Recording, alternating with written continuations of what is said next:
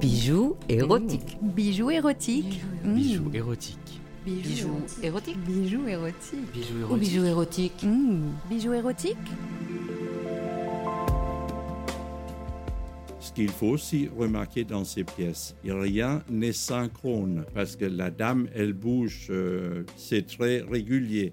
Par contre, pendant ce temps-là, l'homme, il bouge trois fois et les mouvements de la langue et la queue du petit chien, c'est beaucoup plus rapide encore. Vous savez, en somme, trois vitesses différentes dans chaque automate.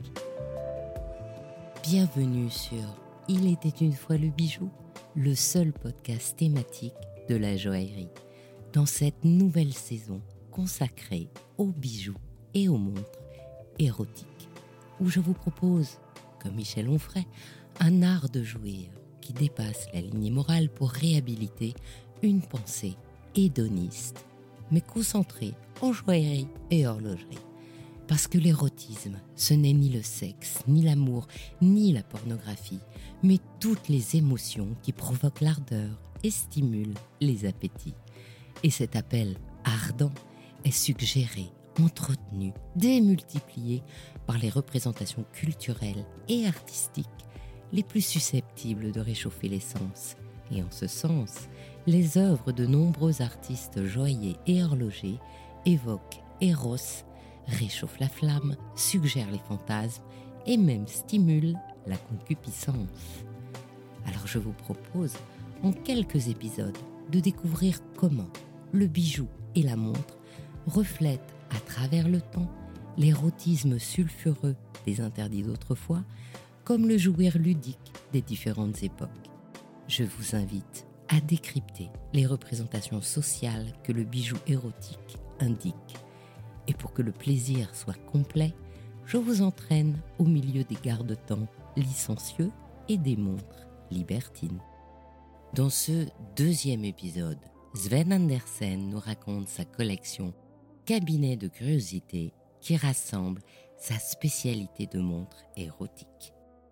Dans son livre appelé Les heures de l'amour, le spécialiste Roland Carrera montrait beaucoup de montres érotiques et mécaniques. Alors j'ai été trouver le spécialiste aujourd'hui de ces montres érotiques mécaniques. Et d'ailleurs, ce même spécialiste Roland Carrera écrivait à Sven Andersen Dans aucune montre de poche à caractère érotique, et à plus forte raison dans aucune montre bracelet connue jusqu'à ce jour, je n'ai rencontré un degré de sophistication des figurines égal à celui observé sur vos créations. Et vous savez quoi? Je suis avec Sven Andersen. Bonjour Monsieur Andersen. Oui, bonjour madame et bienvenue à Genève dans notre atelier artistique artisanal. Donc, vous êtes le maître de la montre érotique mécanique. Alors, quelles sont les caractéristiques techniques de vos montres érotiques? Ben, c'est qu'il y a déjà, comme vous avez dit, euh, sont les plus animés du monde qu'on a actuellement. On est toujours les seuls à les faire de- depuis la première pièce en 96. La différence, c'est que l'automate, il peut tourner indépendamment de l'indication de l'heure. C'est-à-dire, les anciennes pièces et encore les blancs peints aujourd'hui, l'animation est activée par un mécanisme de répétition minute ou quart. Ça veut dire que pendant les grandes heures avant minuit, vous avez le temps d'observer les mouvements de l'automate. Mais par contre, à une heure, ben, ça fait tac-tac, puis vous voyez pas grand-chose. L'automate, c'est moi, s'active par un petit bouton qui se trouve sur le boîtier. Et pour faire marcher, il faut évidemment la force qui se donne par la couronne que vous trouvez sur n'importe quelle montre mécanique. Ici, il faut tourner la couronne dans euh, le sens normal pour l'automate et une fois par jour, il faut tourner dans l'autre sens pour remonter le mouvement qui indique l'heure, le mouvement de montre classique pour dire.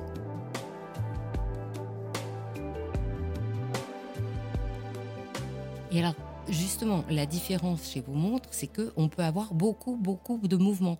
Vous m'avez dit, il y a des montres où il y a 8 mouvements, il y a des montres où il y a 12 mouvements, c'est-à-dire que tous vos petits personnages sont animés. Oui, oui, oui, bien sûr. Selon les tableaux, il y a plusieurs personnages. Il y a des fois le petit chien avec qui est aussi euh, important. Chaque mouvement qui bouge, on dit des éléments qui bougent chez nous parce qu'il y a des éléments. Alors, ces éléments sont découpés euh, dans une mince plaque en laiton avec une, euh, machine que nous avons un peu le secret qu'on montre pas trop. C'est une ancienne machine que nous avons mis au point pour faire ce travail spécifique. Et ensuite, c'est d'assembler et ça passe chez un peintre miniaturiste qui est d'ailleurs notre peintre principal, il est en France et lui, il met environ, disons, quatre semaines pour faire la peinture des éléments. Parce que c'est très différent des peintres en automate par rapport à une peinture miniature d'une seule euh, face, puisqu'il faut ajuster les éléments, il faut que les couleurs soient adaptées. Enfin, c'est très complexe. Hein. Alors, par exemple, la montre que j'ai sous les yeux, puisque vous parlez du petit chien, c'est une euh, scène dans un bar. Il y a un monsieur qui prend une dame de dos et il y a une autre dame assise sur l'autre bar et derrière le monsieur, il y a un petit chien. Quand on les fait animer, il y a 12 mouvements, vous m'avez dit. Donc le petit chien hausse la tête. Non, le petit chien dans ces pièces-là, dans cet automate-là, le chien, il bouge la queue et la langue. Il bouge la queue et la langue. D'accord. Le monsieur euh, qui est dévêtu a un mouvement de son bassin, d'avant en arrière, pour pénétrer la dame. Et la dame a aussi un mouvement du bassin, mais en inverse, vous m'avez expliqué. Oui, disons qu'elle fait un mouvement plus doux que le, le monsieur. C'est différent parce que aussi, ce qu'il faut aussi remarquer dans ces pièces, rien n'est synchrone parce que la dame, elle bouge, euh, c'est très régulier. Par contre, pendant ce temps-là, l'homme, il bouge trois fois. Et les mouvements de la langue et la queue du petit chien, c'est beaucoup plus rapide encore. Vous savez, en somme, trois vitesses différentes dans chaque automate. Et la dame sur le côté, qui montre ses jambes et qui a une robe orange, elle bouge ses bras et ses cheveux? Non, elle, bouge sa main, elle a sa main à, un endroit que... D'accord. Donc on est à la langue, la queue, le monsieur, la dame, l'autre dame avec sa main. Et qu'est-ce qu'il y a comme autre mouvement? Dans les éléments, il faut compter, par exemple, le bras de l'homme est en deux éléments. Il y a le haut du bras et le bas du bras. Il a son corps, il a ses jambes. Donc ça fait déjà quatre éléments. La dame au milieu, elle a aussi euh, son corps, elle a son bras et elle a deux jambes plus sa jupe qui vogue. Et puis ça, fait cinq. De l'autre côté, le sien et la deuxième dame qui pousse sa main assez rapidement. Et il y avait une chinoise qui disait Oh, she has her iPhone. Et donc, en fait, la difficulté, c'est non seulement de créer un mouvement, mais de créer des mouvements indépendants les uns des autres avec des vitesses différentes aussi. mais ça vient de notre mouvement de base qui est aussi très sophistiqué parce qu'il faut quand même le moteur derrière tout ça. Un automate, ça bouge pas tout seul, il faut le moteur derrière. Et donc, il y, y a, plusieurs moteurs alors Oui, c'est un mouvement qui a deux rouages séparés. Le rouage qui indique l'heure et un autre rouage qui fait bouger les éléments. Et sur ce mouvement, il y a trois prises de mouvement qui, comme je disais, ça fait qu'il y a trois vitesses différentes qui s'appliquent. Donc, en termes de savoir-faire, vous avez dit qu'il y avait le peintre euh, miniaturiste. Est-ce qu'il y a d'autres types de savoir-faire? On vient de parler du mécanique, donc ce qui, les vitesses de mouvement, les moteurs liés aux vitesses de mouvement. On a parlé de la décoration, c'est-à-dire le fini général. Vous avez parlé de la découpe entre les deux, est-ce qu'il y a d'autres savoir-faire qui interviennent dans vos montres? Disons, il y a les éléments qu'on découpe. Il faut évidemment les, fignonner et nettoyer. Puis les éléments sont montés sur des goupilles en acier trempé et poli, qui fait qu'on peut les assembler. Et ces goupilles passent à travers la plaque de base qui est, percée par rapport à chaque automate pour qu'il y ait les, les éléments qui sont à la bonne place. Et ces goupilles servent de pivotement ou euh, pour recevoir le mouvement, l'amplitude à partir du mouvement. Donc c'est tout un mécanisme. Et ça, il faut évidemment les mettre en place avec les goupilles pour le peintre, pour qu'il puisse les enlever et remettre. Et une fois ça revient du peintre, c'est à nous de raccourcir ces goupilles et mettre un clip pour éviter que les éléments partent quand vous euh, secouez la montre. Alors ça, c'est un travail très délicat qu'on fait ici, et que euh, mes horlogers sont, un de mes horlogers, il a déjà fait plusieurs. Et j'avais un, un horloger avant qui était aussi bien doué euh, pour faire ce travail parce que c'est assez délicat. Parce que les pièces sont déjà peintes. Donc, si vous commencez à, travailler dessus, euh, on a des poussages qui sont avec des coussinets en feutre. Enfin, il y a tout. C'est assez complexe qui explique aussi que nous sommes les seuls au monde à, à les faire pour le moment. Les Chinois n'ont pas arrivé à nous copier.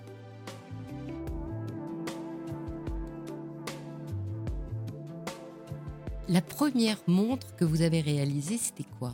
La première montre érotique? Ben, tout est venu. C'est pas moi qui a eu euh, l'idée de, lancer ça. C'est un collectionneur italien qui est venu avec une ancienne montre de poche euh, automate. Il dit Vous pouvez mettre des pendules dans, des bouteilles, pouvez-vous pas faire aussi des automates pour, les, montres euh, bracelets? Puis ça, évidemment, moi je dis jamais non, je dis euh, on peut étudier. Et là, on avait fait ce quoi C'est c'est la pièce plutôt classique qu'on avait avec le, le soldat. Ça, c'est une des premières pièces. Mais il fallait aussi que ces automates sont dans des dimensions de montre bracelet. Ça veut dire le diamètre total à 30 mm.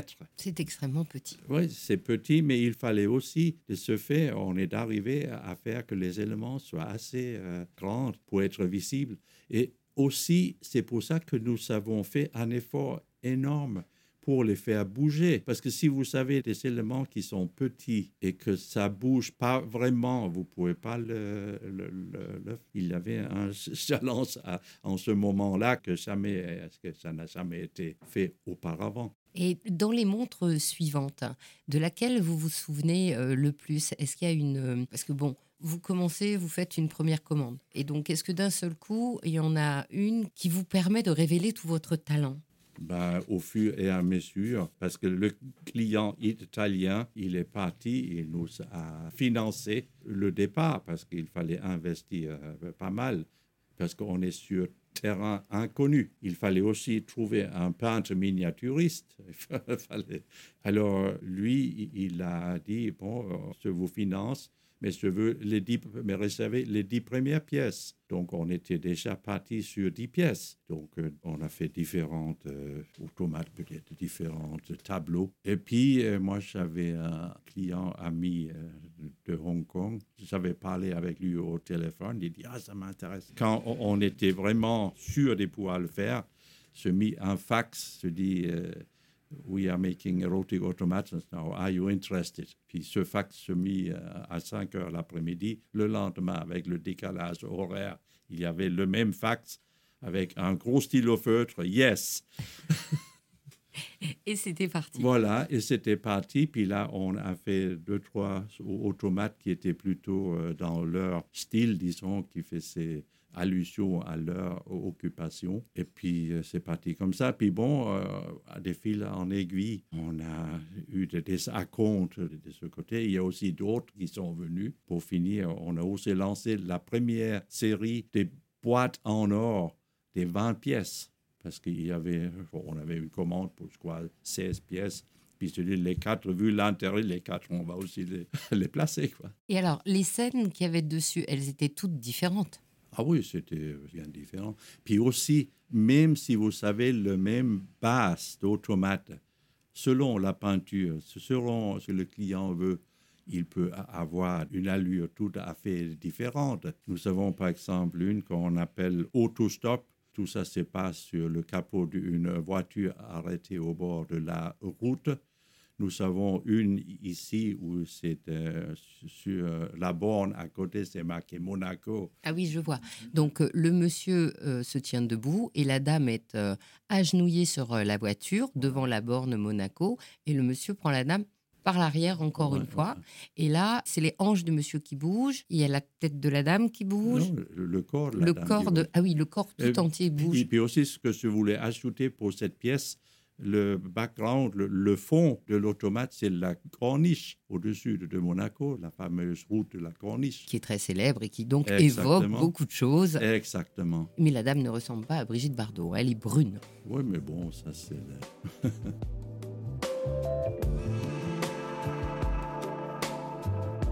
Combien de temps il faut pour arriver à, à faire une montre Maintenant, euh, on a mis deux ans pour le développement, qui était déjà assez rapide à l'époque.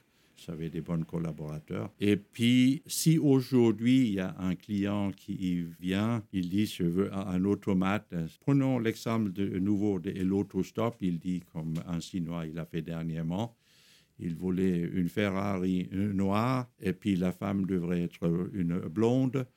Et il fallait le front line, comme on dit, avec les grands bâtiments d'une ville en Chine. Donc ça, on a fait. Étant donné que nous avons les mouvements, nous avons les boîtes, les éléments, on pourrait utiliser les éléments de base qui existaient déjà dans notre programme. Alors, on est capable de faire ça entre 3 et 6 mois. Ça dépend aussi si le peintre il est trop stressé, s'il a beaucoup de pain sur la planche. Ce que vous me dites, c'est que chaque montre est unique, mais que comme vous avez développé la manière dont les choses doivent bouger, donc l'automate, vous pouvez redesigner chacune des petits personnages et le fond même pour que ce soit adapté à chaque client. Oui, oui, oui. On peut, on a toujours des limites point de vue euh, technique. On est toujours contrarié par la mécanique parce qu'il faut que certains éléments restent quand même à la même place comme d'habitude pour être en contact avec le mouvement derrière. Vous ne pouvez pas déplacer, laisser mettre les éléments n'importe où. Mais ça, nous avons des plans techniques.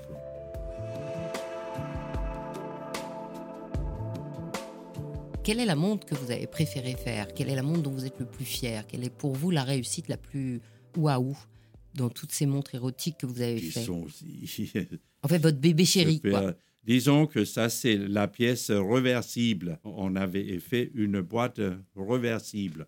Parce qu'il faut aussi expliquer que toutes ces montres, l'automate se trouve au dos, au fond. Donc, pour montrer aux copains, aux copines, il faut enlever la montre. Par contre, celle que je vous parlez là, c'est une boîte reversible. Disons que vous pouvez tourner sur votre poignet et garder chez vous, puis vous savez l'automate en face. Donc on n'est plus obligé de l'enlever du poignet. Puis cette boîte, elle est aussi euh, assez complexe. Elle fait très design. C'est- et moi, je suis autant plus fier de cette pièce-là parce que le prototype de ce modèle, c'était la première montre jamais vendue à ces Only Watch. Et Only Watch, c'est une organisation monégasque qui a, lieu tous les deux ans. Et c'était en 2005. La première montre, c'était ma montre, étant donné Andersen, c'est au début de l'alphabet. Bon, c'est des fois pas avantageux dans une vente aux enchères parce que la salle n'est pas encore chauffée. Oui, il vaut mieux être dans de bonnes dispositions, Voilà, c'est ça. Voilà, mais bon, elle est quand même partie à, à un très bon prix. Elle Et est là, partie à combien? Moi, je crois que à, à l'époque, c'était de passer 60 000 euros. Donc, c'était euh, pas mal à l'époque. Euh, en 2005, ça fait quand même un bout. Quoi. et, et sur cette montre réversible, ce que je vois, c'est que l'avant, c'est-à-dire là où on voit euh, l'heure, il y a le fameux or bleu dont Ouais. vous avez le secret. Voilà, un cadran en or bleu. Et ça peut bien parler aux bijoutiers, puisque vous faites aussi, vous parlez des montres, des bijoux érotiques. L'or bleu est un alliage de or 24 carats avec trois parts de fer et oxyde de fer et qui devient bleu en chauffant. Et ça, nous faisons travailler ces plaques avec un genre de guillochage, on appelle ça du tapissage. C'est des- aussi fait avec des anciennes machines. Des... Puis là, on a aussi des collaborateurs, enfin des, des spécialistes des haut vol qui savent faire ça parce que c'est pas non plus, euh, même si vous savez une machine, il faut savoir. Parce que cet or bleu est spécifique dans le sens où ce que j'ai entre les mains, le cadran de montre, hein, quand je le fais bouger, il va du bleu outre-mer au bleu grisé jusqu'à un bleu un peu pétrole. Et le deux, enfin, cette plaque de, de montre, elle est travaillée, ça fait, elle est guillochée, comme on dit, ça fait des, des sortes de nuages qui intensifient le, le reflet de la couleur. Et tout ça, c'est pas une couleur qui est rajoutée, c'est la couleur de l'or que vous avez inventée. C'est à vous. la matière. Bon, la matière n'est que bleue en surface. Donc, on ne peut pas faire une euh, boîte de montres en or bleu parce que si on la frotte, euh, la couleur, elle part.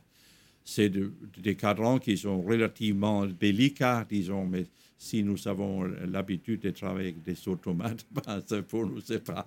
C'était pas ce qu'il y avait de plus difficile. Non, non, Il fallait non. juste que vous trouviez la couleur de votre cœur, qui Voilà, était cette couleur bleue, Voilà, extrêmement dense et extrêmement profonde, exact. et qui fait rêver, et qui fait, je veux dire, ni féminin ni masculin, c'est un bleu. Voilà, Voilà. c'est un bleu. Et donc, l'avantage, c'est qu'effectivement, cette montre, elle est réversible. Alors, effectivement, quand je la tiens dans les mains, elle pèse quand même un peu son poids. Ah oui, oui. Et aussi, étant donné que c'est réversible, il fallait bien, il y a ce qu'on appelle le brancard, c'est-à-dire c'est le, cadre, si vous voulez, où, où il y a le bracelet fixé.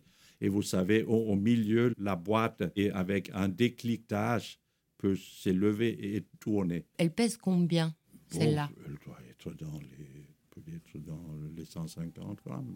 On s'aperçoit quand on la perd. Oui, c'est un bel objet. Voilà. c'est un bel objet qui pèse euh, Voilà. son poids.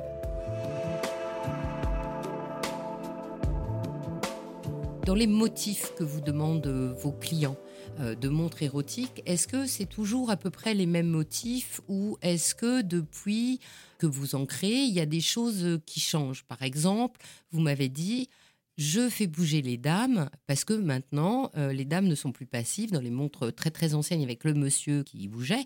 Maintenant, les dames ont une vie et euh, il faut que ça se voit. Est-ce qu'il y a comme ça des caractéristiques euh, dans les montres érotiques qu'on vous demande qui- et qui reflètent un peu euh, les nouvelles clientèles d'aujourd'hui?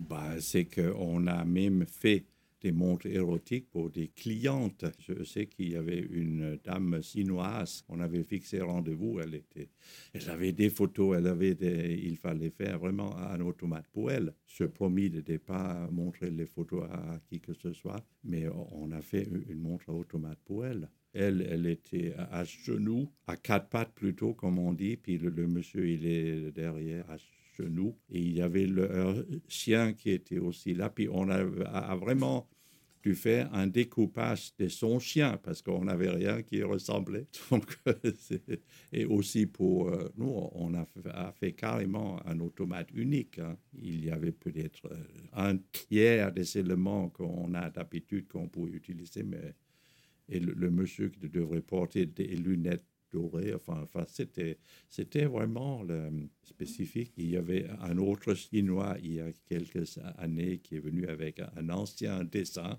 que nous avons dû, disons, épurer pour vraiment sortir des éléments qu'on pouvait faire bouger. Et, évidemment, le, le plus spectaculaire que d'a- d'a- d'avoir fait un peu au là, c'était le client qui demandait, dans la fin des années 90, de faire président Clinton avec Monica Lewinsky. Alors là, on, euh, se dit, oh là, euh, se demander à mon avocat. Puis euh, bon, euh, pour finir, on a fait parce qu'il dit, vous pouvez les faire sur commande, mais mettez jamais une dans votre vitrine euh, et proposez à la vente. Et du coup, est-ce qu'on vous demande les pratiques d'aujourd'hui, c'est-à-dire une dame avec une dame, un monsieur avec un monsieur? On a eu ça, ceux des des dessins là qu'on avait fait avec notre graphiste pour montrer aux clients qui demandaient ça, mais on n'a jamais eu une réponse euh, positive, on n'a jamais fait. Pour le moment, pas. Donc pour le moment, c'est plutôt des choses, j'allais dire entre guillemets, classiques. À part le décor, c'est monsieur, madame, Exact. avec le chien qui symbolise la fidélité. Oui, voilà. Voilà. C'est jamais une colombe, euh, c'est jamais une fleur qui s'épanouit. euh. Bon, on a aussi un modèle unique qui était vraiment, franchement, c'était un monsieur qui est venu avec un dessin. Donc, ça, passe, ça se passe sous l'eau. C'est un plongeur qui s'est fait euh, sucer son bijou par une sirène sous l'eau avec des petits poissons qui frétillent au- autour. C'était vraiment le... C'était- euh, ça, on a fait. J'en ai des photos de ça, mais ça c'était vraiment. Le... Puis en plus, la boîte elle était archi complexe parce qu'il y avait la peinture, il y avait un couvercle qui était gravé en relief, un millimètre de relief travail main. C'était un, un ouvrage super ouvrage d'art. Et vous dites, euh, mon client chinois, euh, mon client... en fait, les clients ne sont pas français, ne sont pas européens. Les clients, c'est qui? Pour dire celui qui demandait Clinton et Levinsky, c'était un, Sud-Américain. Bon, maintenant, on a fait pour d'autres à travers le monde qui sont partis en Russie, par exemple, et puis aux États-Unis, peut-être indirectement, puisque les, les, Américains sont un peu, oui. Prudes. Prudes, voilà. Voilà. Donc la question, c'était vous avez des clients partout dans le monde, mais est-ce que ces clients l'achètent pour avoir une montre pour eux? Est-ce qu'ils l'achètent parce qu'ils collectionnent et ils en achètent plusieurs? Qu'est-ce que vous ressentez? Ben, on a eu deux fois avec le clientèle russe, par exemple, qui appelait Avez-vous une montre automate érotique? On a besoin pour faire un cadeau à un ami. Comme vous avez pu voir, je suis déjà quatre pièces ici. Parce que ces pièces-là, nous sommes obligés d'en avoir des exemples. Vous ne pouvez pas vendre ça sur photo ou même aujourd'hui euh, sur vidéo. Ce n'est pas possible. on doit pouvoir toucher ça. Puis là, on avait en stock, on a fait une photo, puis il dit OK, envoyez-nous ça. Puis le paiement, euh, tout était réglé en une semaine. Il y a des autres qui attendent patiemment, comme euh, la dame chinoise ou l'autre chinois qui voulait des choses qui attend ces six mois réglementaires. Et ça, c'est, disons que ce Chinois-là, il est venu parce qu'on avait un de ses copains qui avait acheté une, qui était aussi euh, le, thème chinois parce que nous avons fait un modèle chinois sur notre initiative. Et puis ça, pour savoir comment ça se passe en l'ancien temps, le peintre, il a été voir à Paris dans des musées, il a trouvé un catalogue d'une exposition qui a eu lieu à Paris. Puis c'est lui, en somme, il a dit on pourrait faire ces peintures-là. Et c'est nous, avec notre graphiste, qui ont mis en place les éléments pour, comme je dis avant, il faut que ça soit placé pour que euh, le, le, mouvement puisse les actionner. Donc, euh, nous avons fait euh, un automate comme ça à notre propre initiative. Mais quand les photos sont sorties, elles étaient vendues en moins d'eux. Quoi. Ça, c'était un copain à celui qui a commandé la plus sophistiquée parce qu'il faut toujours essayer d'avoir plus que l'autre, n'est-ce pas? En fait, donc, ces clients, ce sont quand même des clients d'une catégorie socio-professionnelle extrêmement privilégiée. Est-ce que ce sont comme les euh, nouveaux super riches d'aujourd'hui qui veulent ça pour se changer les idées parce qu'ils ont déjà tout? Il y a probablement aussi parmi ceux-là, mais on a aussi, on a plutôt les, personnes plutôt sérieuses, je dirais, qui sont tendance art, collectionneurs d'art, disons, qui regardent plus le côté artistique quand même. Donc ce serait plus des collectionneurs de montres, par exemple, et donc dans leur collection, il leur manquait une montre érotique et ils prennent une montre érotique. Et c'est pas des gens qui collectionnent plein de montres érotiques. il y en a, peut-être aussi. On en a, parce qu'on a fait pour un qui a déjà une grande collection des, des anciennes pièces. Bon, c'était c'était aussi intéressant parce que c'était le client, il était dentiste, il est décédé maintenant, et il voulait euh, un, automate avec euh, où ça se passe sur un, fauteuil de dentiste et le dentiste évidemment qui intervenait pas par la bouche. Quoi. Et puis, euh, mon, mon graphiste, il a fait un dessin avec l'équipement plutôt moderne d'un cabinet dentaire. Il a dit non, non, halt, halt, ça va pas. Il est venu avec un catalogue d'anciens équipements des, des cabinets dentaires qui dataient d'une vingtaine d'années. Alors, on a dû changer les meubles. Ça veut dire qu'en fait, vos clients sont exigeants parce qu'ils ont l'œil artistique. Exact. J'ai vu une de vos montres qui donc se retourne et dont la figurine figure un tableau inspiré des vases grecs anciens. C'est-à-dire que vous faites énormément de recherches artistiques. Forcément. Pour faire cette montre-là, on a, je ne sais pas si c'était dans un livre que j'avais, mais on a trouvé ce tableau, enfin ce bout de vase qui se trouve dans un musée en Angleterre. Et nous avons fait parvenir une photo qui était meilleure que celle du livre. Et puis là, il y a aussi un, je ne sais pas qui est venu nous dire, attention avec ça parce que les couleurs sont pas très bonnes c'est une mauvaise photo. Et là, qu'est-ce qu'on a fait? J'avais un, ami à, à, Athènes, je lui ai expliqué le cas Ah, mais moi, je vais vous faire parvenir une photo qui est vraiment garantie 100% correct point de vue couleur. Puis quand on a reçu cette photo-là, c'était évidemment un peu différent. Donc, euh, si on aurait fait selon le livre, là, ça aurait peut-être pas tellement pris parce que les clients auraient dit non, mais regardez, vous n'êtes pas vraiment. Euh, les horlogers par nature cherchent la perfection. Donc. Euh, cette, cette, pièce, donc effectivement, il y a, y a, un monsieur avec une dame devant, la dame à la tête et les avant-bras posés sur un fauteuil, on va dire, une pièce comme ça. Et donc, effectivement, on dirait que c'est fait dans la pierre. Et en fait, c'est de la peinture. C'est la peinture sur un pot. Vous savez, plein de ces poteries. Hein. oui, sur fond noir, ça ressort bien. Le monsieur a la barbe et les cheveux à la grecque. Euh, la dame a une, une, parure de cheveux, comme on le voit sur les tableaux grecs ou les vases grecs. Exactement. Très authentique. Hein.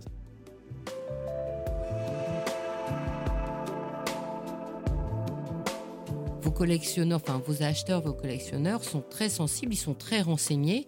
Ils veulent vraiment que le détail de la peinture soit vraiment le plus proche de l'époque et de la scène qu'ils souhaitent. Est-ce que du coup, on vous demande par exemple des scènes type Kamasutra, puisque c'est ce que tout le monde pense quand on parle d'érotisme, avec euh, les couleurs de ce style-là, d'un bleu euh, particulier? Ou est-ce qu'en fait, le Kamasutra, c'est pas du tout l'époque qui les attire? Kamasutra, on a eu des demandes mais seulement les dessins du Kama Sutra, les éléments, enfin l'homme et les femmes sont, sont tellement, euh, disons, encastrés l'un dans l'autre que c'est très difficile pour nous de les faire bouger, les éléments. Donc, euh, on a fait une approche une fois, puis on a laissé tomber, ça n'allait pas. C'est vrai que quand on regarde le Kama Sutra, on se dit que les, gars, ils sont super entraînés en yoga ou je sais pas quoi, ils sont quand même très tordus. Voilà, ça, c'était pas la question de ne pas pouvoir le faire, mais c'était la question pour les faire bouger. Alors, des fois, on préfère pas de faire que de mal faire parce qu'il y a quand même euh, un certain prix investi là-dedans. Donc, on ne peut pas se permettre de ne pas satisfaire le client.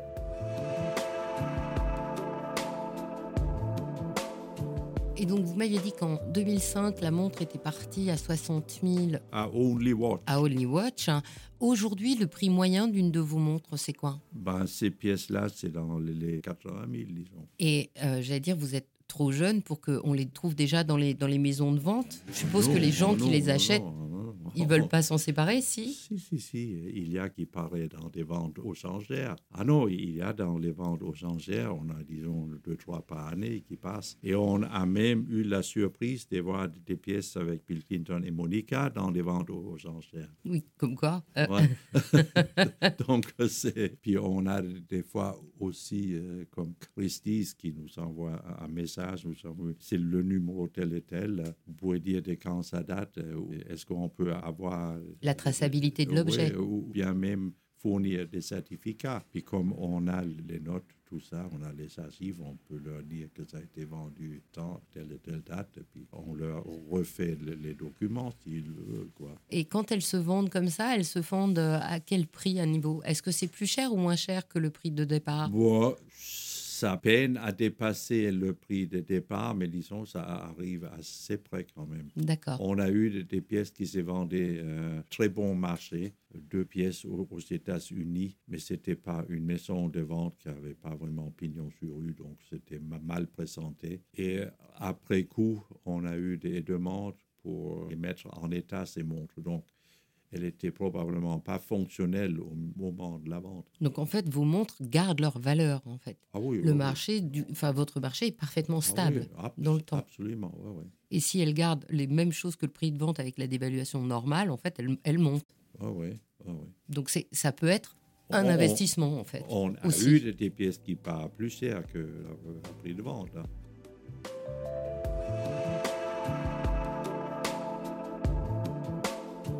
Dans toutes les mondes que vous avez fait, est-ce qu'il y a une scène que vous aimeriez traiter, donc à part le Kamasutra parce qu'elles sont trop embriquées, que vous aimeriez traiter et que vous n'avez pas encore pu traiter ou dont on vous a pas fait encore la demande?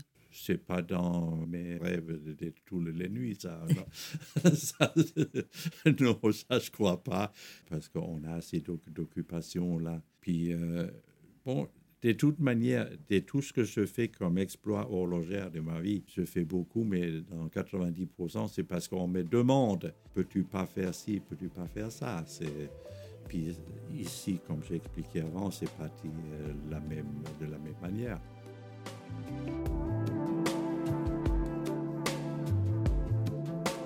Et donc, qu'est-ce que vous voulez que je vous souhaite? Qu'il y ait de plus en plus de pratiques érotiques, qu'on vous demande de plus en plus de modèles? Bah, si, si on me le passe, on est ouvert à, des, des commandes aujourd'hui. D'ailleurs- on a aussi fait un automate qui n'est pas érotique du tout. C'était la montre euh, Joker avec euh, notre collègue Konstantin Shaikin de Moscou qui a fait la montre Joker où la face de la montre, c'est absolument pas un cadran conventionnel. Et puis, il a vendu ça à la foire de débat sur notre stand de la ACI, l'Académie française des créateurs indépendants où nous sommes membres. Et puis, on avait nos automates, puis il y avait un Eh, vous ne pouvez pas faire un automate? Et puis, on a été à avec Constantin, puis voilà, on a fait un automate qui reprend le thème du Joker. En suivant l'inspiration cinématographique cette fois-ci. Exact, exact, exact. Alors ça, nous avons fait, nous, on avait déjà un client. C'est pas s'il était encore là quand la montre était terminée, mais là, on a vendu. Puis par la suite, on a fait quoi, quatre autres. Il y en a encore des demandes qui sont en suspens. On a aussi des fois maintenant, les, les gens ne peuvent pas voyager. Ça peine des fois on arrive à décrocher des, des, commandes par visioconférence et tout ça, ça.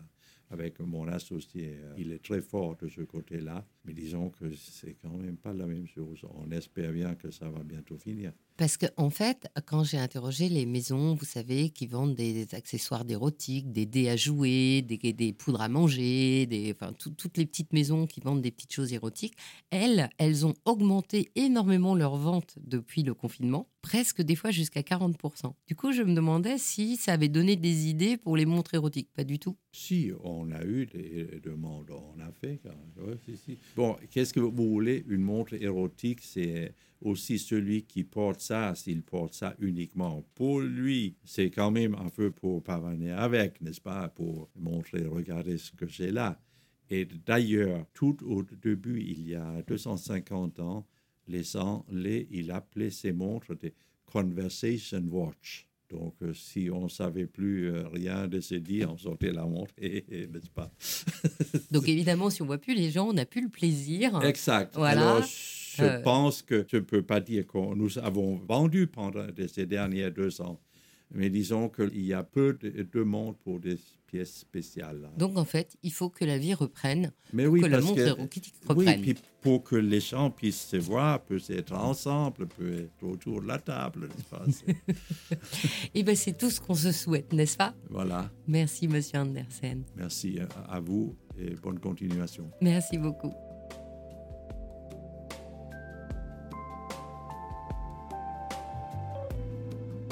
Je suis Anne Desmarais de Jotan et je donne une voix aux bijoux chaque dimanche.